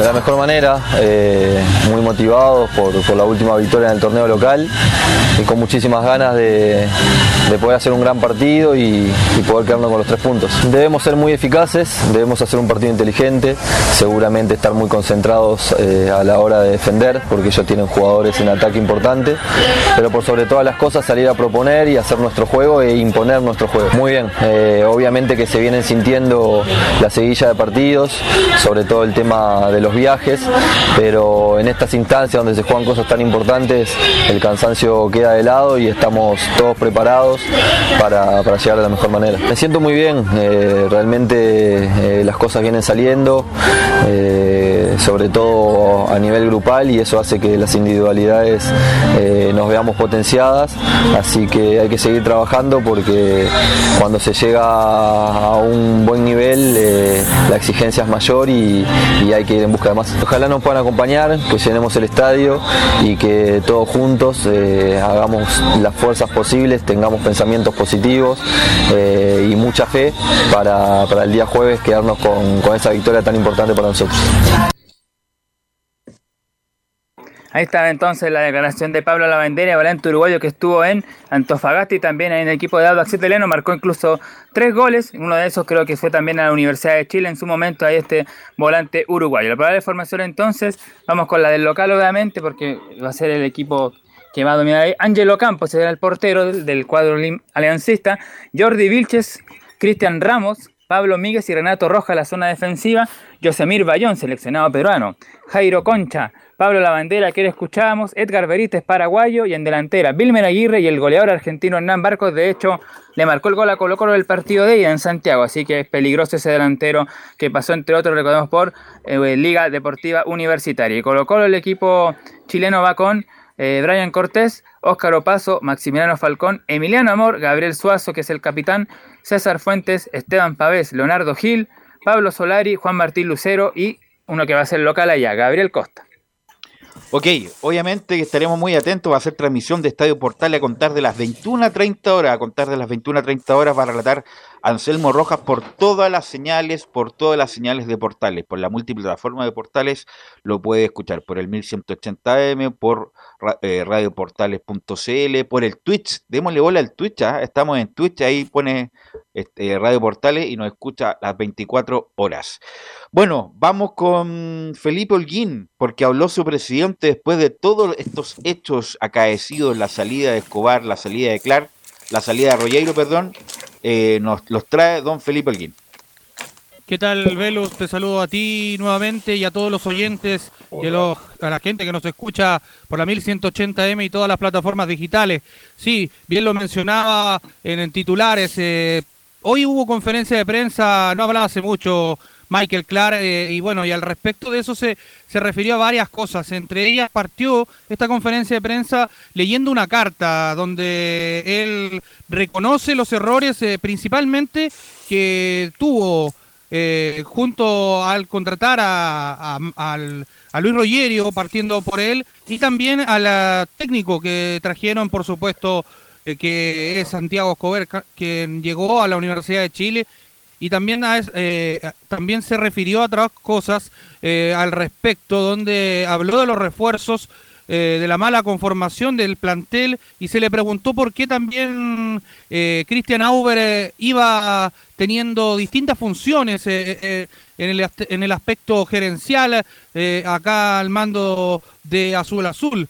Eso fue algo de lo que puedo resumirles yo al respecto de lo que dijo hoy Michael Clark, pero para entrarnos de lleno y para que tengamos las primeras impresiones, eh, pasemos a revisar la primera declaración acá en la primera de Chile, donde dice Michael Clark, eh, vinimos trabajando hace un tiempo atrás, cuáles son las posiciones que hay que cubrir.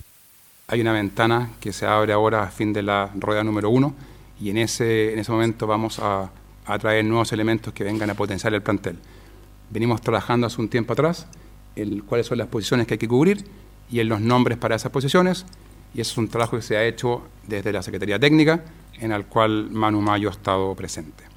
Respecto al entrenador, también venimos eh, haciendo, haciendo gestiones para tener un nuevo entrenador a contar de- del día sábado de la semana pasada. Nuestra idea es tener un entrenador lo antes posible.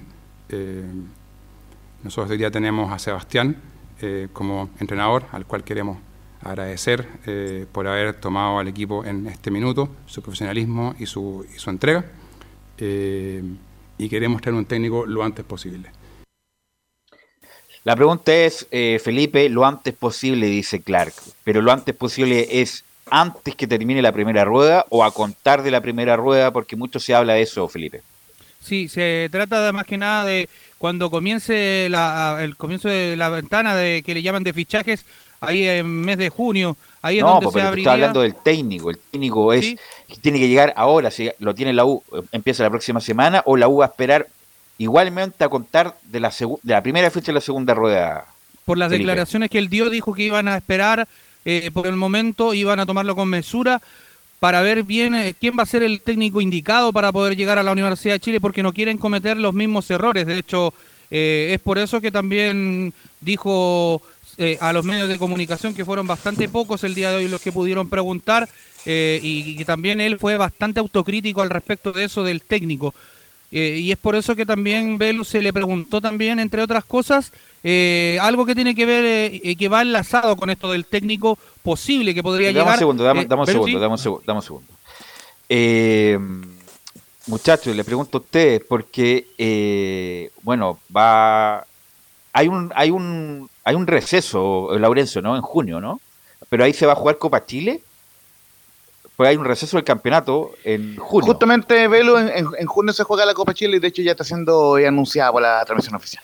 Ya, hay un, claro, entonces se juega la Copa Chile, hay un receso del campeonato, por lo tanto la U, ma- Exactamente. o sea, a- mañana, o sea, ayer debería haber tenido un técnico la U, y por eso también la salida de Clark, lo dijimos acá, si es que Rogueiro, ¿Velus? perdón, la, la- dame un segundo, la salida de Rogueiro también tuvo que ver porque le preguntaron ya, eh, vamos a echar a Escobar, ¿tenía algún nombre? Y Rogueiro no lo tenía. Justamente una de las pegas de él, una de las pegas de él, del Velus. Excel, del, del Excel es tener uno, dos, tres, cuatro, cinco posibilidades a la mano y no tenía ninguno Giovanni. Velus, incluso lo sé muy buenas fuentes, Rollero quería contratar un interino, contratarlo, no que no fuera Sebastián Miranda, El quería español, contratar un el interino español, el mientras, español. Españoles. mientras llegara el entrenador, o sea, un nivel de locura creo yo, y de Entonces- falta de respeto y falta y, y queda muy al debe con el trabajo que él debería tener. Ya, Los dos, ya listo, mira. sí, Escobar desde la fecha 5 que está que sale. Yo como premisa, yo te lo como, como pr- principio informador, como premisa, siempre hay que darle cadencia, tranquilidad, desarrollo a los procesos. Pero Rollero no hizo nada para sostenerlo en el sentido de un trabajo profesional, de aquí que allá. Hizo todo mal Carlos Alberto y si no tenía un nombre listo como plan B, entonces ¿para qué, para qué lo trajeron? Me da la impresión, Belú, Camilo y Giovanni Castiglioni, y a ti te pregunto, Felipe Olguín, tú que estás todos los días ahí en el portón azul, de que los dirigentes de la U definitivamente quieren, quieren a Lazarte. Por eso he puesto ser reportero a ver si tenía la oportunidad de... ¿Están esperando a Lazarte o definitivamente tienen otro técnico? Esa era la pregunta, porque por todo lo que he escuchado, por todo lo que he leído, por los rumores que me llegan, etcétera, etcétera, da la sensación que la U está esperando a Lazarte. Y lo comentamos ayer latamente que sería muy arriesgado, porque si Lazarte le responde los próximos 30 días, a lo mejor la U ya está Carlos. comprometida en el descenso, ¿no? Carlos. Sí. Lazarte va a estar atento a lo que pasa con la selección. En la cláusula, él tiene una cláusula que se renueva automáticamente para ir al Mundial. Entonces, descártalo de Universidad de Chile en este momento, yo creo. De todo el proceso. Independiente, la U no puede esperar a nadie, viejo. No puede estar esperando ya, dame tres semanas, la U no puede esperar a nadie, la U tiene que tener un técnico ya.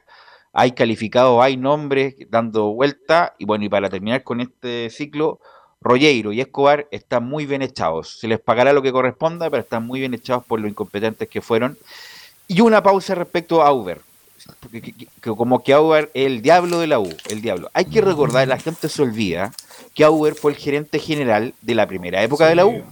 De la primera época de la U, la época eh, Exitosa. exitosa, extraordinaria, a lo mejor irrepetible para la U, donde fue multicampeón, campeón de la Sudamericana, dos veces semifinalista de Libertadores, vendiendo millones de dólares en jugadores, con, con el pie para construir un estadio. Bueno, el gerente de todo eso, el que hizo el, el centro deportivo fue Auber. Y después tuvo errores como todos, como también lo tuvo Aguat en la primera época buena, la, la segunda época mala, pero insisto, no es el diablo, no es el, no es el único responsable del momento de la U, también tiene buenas, y a, y a mucha gente se le olvida también Felipe Holguín respecto de Auber. Sí, y al respecto de eso, bueno, se refirió porque le preguntaron eh, por qué sigue Auber si es un tremendo profesional. Textual dijo una bella persona y que quiere mucho a la U. Pasemos a revisar la siguiente declaración donde dice, hoy es el gerente general que habla de Auber. Cuando nos va bien, nos va bien a todos. Cuando nos va mal, nos va mal a todos. Aquí no hay un héroe, no hay un villano. Eh, Cristian es un tremendo profesional, una bella persona, alguien que quiere mucho a la U y la verdad es alguien que trabaja las 24 horas por la U. Conoce muy bien la industria, local e internacional, conoce el club como poco realmente eh, y la verdad es que su nivel de compromiso y su nivel de sacrificio por la U es tremendo. Eh, él hoy es el gerente general y desde ese rol es, es parte de las decisiones que toma el club, eh, así como son otras áreas y así como también soy yo. Eh, ¿Somos infalibles? Lo he dicho. No, no somos infalibles. ¿Cometemos errores? Sí, cometemos errores. ¿Vamos a cometer errores en el, futuro? Seguramente. Pero lo importante es aprender de esos errores para que no se vuelvan a dar. Y Cristian Aubert es parte de esta estructura que tiene la U. Yo creo que es una persona muy valiosa. Yo le quiero agradecer públicamente el compromiso que él tiene con la U y él va a seguir siendo parte de la estructura administrativa de- del club. Oye, también está sonando Beñat, San José. No, eh, por cerremos por fuera ahí, está sonando fuerte Beñat. O sea, viejo, ahí sí que yo mismo le digo a Auber, perdón, a Auber, No, a no, Clark, no, no va a llegar cortemos, Beñat. cortemos el deseo, cortemos el deseo de cómo va a llegar eh, Beñat, que en la época incluso saliendo campeón con la En Católica. la Católica, no, a pesar de ser eh, eh, empezaban ganando y todos para atrás. Es el fútbol de, de Beñat, eh, Felipe. Pero- ¿Algo más? Pero, pero, espera, Eh, Camilo. Un, un paréntesis con lo de Beñat, porque tenía, venía de un equipo que, que en esa, cuando llegó a la Católica venía de un equipo que era que había tenido una mala campaña con Mario Salas y, a veces- y contaba con un equipo más discreto en esa oportunidad la- eh, con la Católica. Igual la, la sacó de, de ese momento, entonces no, no sería un un buen momento a lo mejor. No sé, o sea, de- como juego, obviamente no, no es el más vistoso. No, él no ha vistoso para nada. Sí, pero Eh, la Felipe. tiene juego para poder tener a Beñat de entrenador tampoco, Camilo. Y tampoco No tiene un juego ofensivo, por eso alguien tiene que llegar. pues, la U no Giovanni. juega, la U no juega nada, ese es el ¿Qué? tema. Yo un entrenador que no ya, pues, juega por eso, pero algún no técnico ser. que tiene que llegar, pero. Algún técnico tiene que llegar, pero no, no creo que sea el indicado Peña. Sí, no, justamente eh, el agradecerle eh, a, a la a la Belén por la info por, por interno. El 3 de julio se renovó el campeonato el fin de semana, el primer fin de semana. Y lo que les comentaba por interno a los muchachos, el 31 de julio, en ese fin de semana, la U recibirá a Colo Colo. Y hoy se cumplen nueve años que la U no le gana al cuadro eh, popular en torneo eh, de primera división, por lo cual se, eh, se requiere de forma urgente el tener el nuevo técnico. Y ojo, en Copa Chile, el cuadro de la U jugó Pero ¿qué tiene que ver Si eso? no, lo que les quiero marcar es que la, ¿Qué tiene que la efeméride? ¿Qué tiene que ver la efeméride una presión eso? para el para la dirigencia no, de la U. po, pero lo que tiene que ver, po? Que te interpele al aire, pero no tiene nada que ver. Sí, no, pero tiene, tiene mucho que ver, Velu, porque oja- ojo, el superclásico viene más pronto de, de lo que de lo que se piensa, el 31 de julio, y lo otro, en, en junio, la U debería jugar ante igual, un equipo mismo. ante, ante un equipo eh, de primera vez para el tema de la tercera fase de la Copa Chile, don- don- donde ya están clasificados los equipos, eh, y que será un sorteo, recordemos, a fines de la primera rueda del, del Campeonato Nacional. Felipe, para terminar, estamos con Sí, tiempo. para cerrar el informe del día de hoy, bueno, el otro nombre que también sonó y, bueno, que está sonando, digo, César Villevani, hombre que estuvo en No, San Felipe, un chanta, usted lo conoce. chanta, ya, ya, ya, ya. Chanta. También se Bien. candidató. Y Cortemos- Diego no, López. cortémoslos con los chantas. pues, Por eso te decía yo. tres. Es un chante que dirigió dos partidos en Guachipato, dos en Cobreloa y suena, y suena para la. U. Y suena para la U. No, chanta, chanta. Ahí, ahí cortemos el deseo con ese tipo de nombre. Eh, bueno, mañana la seguimos, Felipe. Usted va- Muy vamos a tener más sí. con, con, con Clark, que no, no los pudimos sacar todos los Sí, audios que teníamos. Bueno, vamos con Juan Pedro, que ayer Antofagasta perdió y hubo un incidente bien irregular. ¿ah? Sacaron un, Mm. un jugador de la Liga Deportiva Universitaria porque tenía COVID. Y, y yo le pregunto a Juan Pedro, ¿cuál es la sanción de ese tipo de, de práctica? Juan Pedro, buenas tardes. ¿Qué tal, Belu? Te saludo nuevamente para este informe de Deporte Antofagasta que, eh, aparte de la derrota, queda con esta situación que pasó con el jugador eh, Alvarado, que eh, al minuto 58 sale. En realidad, cuando él sale, se va inmediatamente el camerino, llamó la atención que estuviera tan molesto respecto a la situación. De hecho, lo comentamos en el envío de la transmisión y cuando estábamos terminando el trabajo desde el estadio, luego del postpartido nosotros, llega este filtro de mensaje que el jugador le había, le había dado positivo y había llegado, había llegado en el entretiempo eh, la Seremi de Salud para dar aviso a la situación. Y, eh, por ejemplo, algunos dijeron Deportes Antofagasta no fue, no fue inteligente porque Deportes Antofagasta aún ganaba 1 a 0 y podía haber entrado a la Seremi porque lo permite la situación parecida a lo que pasó en Brasil y poder haber suspendido el partido. Un detalle que Deportes Antofagasta no lo aprovechó. Las sanciones de Deportes Antofagasta, de acuerdo a la averiguación que hay, es que Deportes Antofagasta no va a hacer mucho respecto a esta situación. No va a hacer mucho se va con lo que hay porque no, no va a buscar más alternativas respecto a lo que es el tema puntual de lo que es este, este tema que está pasando. Ya sabemos eh, que si hay un caso positivo y se da en el desarrollo del partido o por qué se capa situación, quién incumplió el protocolo. Si la gente de, si la gente de, liga, si hubo un error de parte también del servicio de salud respecto a cómo se desarrolló esta situación y que un caso positivo se confirma en el desarrollo del partido que tuvo que ir directamente la propia Sereni de Salud a poder fiscalizar, avisar, porque preguntó por el gerente administrativo del Club Deporte Antofagasta, el señor Manuel Donoso, para avisar esta situación y se tuvo que gestionar todo eh, rápidamente para poder sacar al jugador eh, que había jugado aproximadamente como 55, 60 minutos aproximadamente eh, de partido y, que se dio una situación que no, que, no se, que no se esperaba y que ya a los pocos minutos el Liga daba el comunicado de que, no sé, eso del, de las dos y media aproximadamente informaba respecto a esta situación que, que se da y, lo que va a suceder respecto a lo que indique también gol respecto a las sanciones que hay de por medio. Pero la situación es que Deportes Antofagasta, lo que se filtró ayer, por lo menos Velus, Carlos Alberto, es que Deportes Antofagasta no va a hacer mucho en primera instancia, sino que ya si se desarrolló, si fue, que se espera que se cumpla el protocolo. Lo que sí, el jugador iba a quedar acá en Chile eh, los días que tiene que cumplir eh, la cuarentena para poder, en Antofagasta precisamente, para poder eh, que cuando esté ya recuperado en alta pueda regresar al país de origen.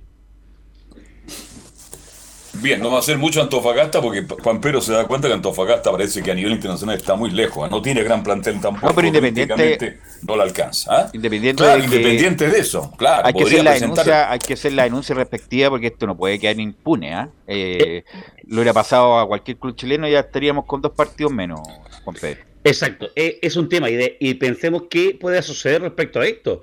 Si hay jugadores que puedan contagiarse respecto a esta situación, si de por Antofagasta a lo mejor puede haber afectado, mañana o pasado tener también, porque tiene que hacerse exámenes, contribuir para todo lo que es este tema, y si a lo mejor un jugador del Club de Deporte también, también pudo haber salido afectado. decir que Deporte Antofagasta quedó eliminado, ¿ah? matemáticamente sin opciones, y como usted lo explicaba también, el partido de, ayer fue, eh, Deporte Antofagasta comenzó ganando el partido, López nuevamente que se convierte marcando goles, que se marca marcando goles eh, en Copa Internacional y eh, en un buen gol ayer, que un buen centro, un centro por izquierda de Salvador Cuadro, un centro preciso, ahí comienza al, al punto penal, salta el, el alto del Club Deporte Antofagasta y marca un golazo para este partido. Bueno, después Liga puso, puso fuerza, aprovechó los errores de Deporte Antofagasta, le metió físico a esta escuadra del CA y también un equipo potente como la escuadra de Liga logró dar vuelta este compromiso, dar vuelta el partido y terminar ganando por dos goles a uno, pensando también lo que es la, eh, el avance y la opción que busca también de poder meterse la parte alta de la tabla de posiciones. Escuchemos a quién marcó el gol, un joven eh, ángulo de la escuadra de,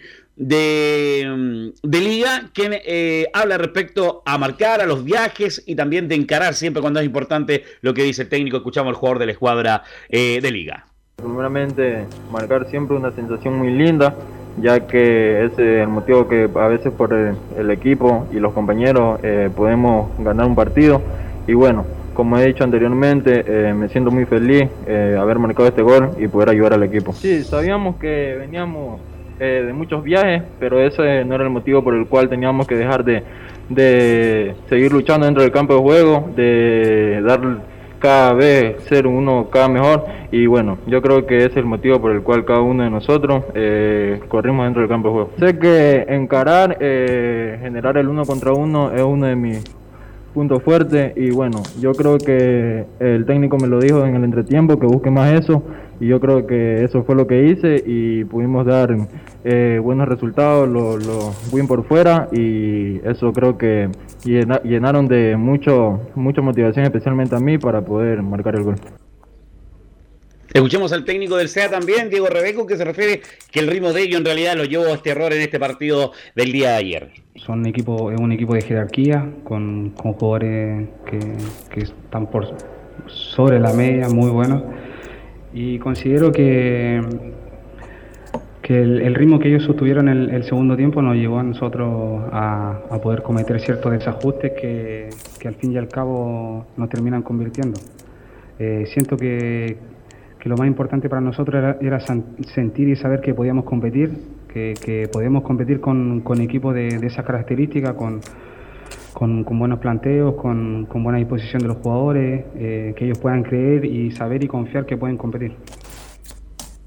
Los goles de Liga fueron de Angulo y López, un golazo, un golazo de media distancia de, de 25 López para marcar el 2 a 1 del partido y quedarse con esta victoria. Deportes Antofagasta se enfoca ya principalmente, lo decía Rebeco también, eh, para lo que va a ser el partido del fin de semana frente a la escuadra de Palestino. Tienen dos partidos de visita para cerrar eh, su participación en el grupo F de Copa Sudamericana. Viene con la escuadra brasileña y con la escuadra argentina, con Goyarense y con Defensa Justicia. Ya dejando de lado la Copa Sudamericana, eh, intentando mejorar los errores que hay. Por lo menos se sacan eh, números eh, positivos desde el punto de vista de que jugadores tuvieron su rendimiento como López, como Jason Flores, como Titi Ledesma, pero indudablemente hay que seguir trabajando luego de la salida de Tolizano y este trabajo que toma Redeco en lo que fue el buen, un buen primer tiempo de Deportes Antofagasta, pero con, que sucumbió un poco para todo lo que aguantó en todo, eh, terminando la segunda etapa con la victoria de la escuadra ecuatoriana por dos goles a uno en esta Copa Sudamericana de Deportes Antofagasta, fuera de lo que es el torneo sudamericana, pero tiene que cumplir con las dos fechas que quedan de este torneo Velus Bravo. Sí, lo peor es jugar por nada y lamentablemente Antofagasta va a jugar por nada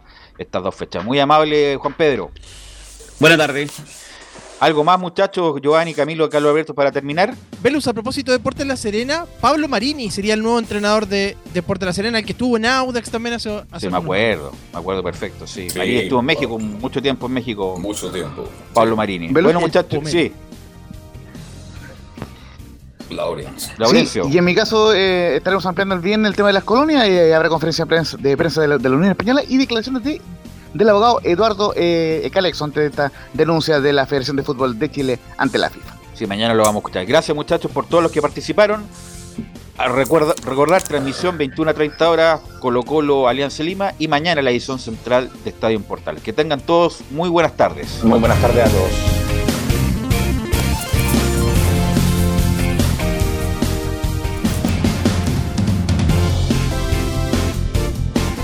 Fueron 90 minutos con toda la información deportiva. Vivimos el deporte con la pasión de los que saben. Estadio en Portales fue una presentación de Almada Comercial y Compañía Limitada. Expertos en termolaminados decorativos de alta presión